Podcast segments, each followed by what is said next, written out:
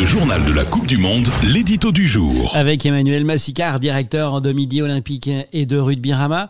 Emmanuel, je te vois tout sourire et bouillant d'impatience. Évidemment, j'ai une forme d'impatience hein, avec cette nouvelle semaine qui commence euh, et une volonté d'y être, d'être déjà au week-end prochain parce que ça y est, nous avons basculé. C'est la compétition qui change de dimension. Franchement, j'ai hâte d'y être et, et, une forte envie de pouvoir en profiter. À partir de samedi, on a deux finales par jour, samedi et dimanche. Et là, ça va amener une énergie pour nous, les passionnés de rugby. Ouais, ça y est, on a totalement basculé. Profitez-en, c'est cadeau. Vous allez avoir le meilleur du rugby qui va, qui défiler sur les écrans ou si vous avez la chance d'être au stade. On l'a vu hein, ce week-end avec ce formidable Irlande-Écosse. On a vu un match à haute intensité aussi entre l'Argentine et le Japon et entre l'Angleterre et les Samoa.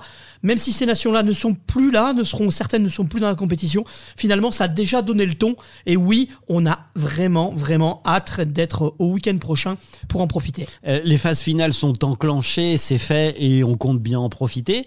Mais avec euh, du recul, nous avons une petite quand même frustration dans la construction même de cette compétition, de cette Coupe du Monde de rugby. Oui, effectivement. Il faudrait revoir ces formats et faire plus court, faire plus dense, avoir un calendrier plus resserré. On se, je range derrière le fait qu'il faut, il faut du repos, il faut protéger les joueurs, c'est une évidence.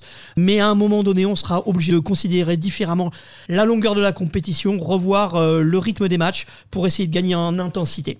À l'inverse, hein, une petite réponse de Normand, je ne crois pas qu'il faille euh, non plus tout révolutionner parce que la compétition nous a offert de superbes matchs. Donc il n'y a pas tout acheté dans cette compétition-là. Certes, tout n'est pas acheté, mais la prochaine Coupe du Monde, elle est en Australie. L'Australie, c'est un pays continent. Il y aura forcément une affluence qui sera complètement différente de l'affluence européenne. Alors, euh, on va peut-être avoir une ambiance peut-être un peu moins forte, un peu moins rugby festif. Tu as raison. On n'aura certainement pas l'ambiance qu'on a aujourd'hui dans les stades en France.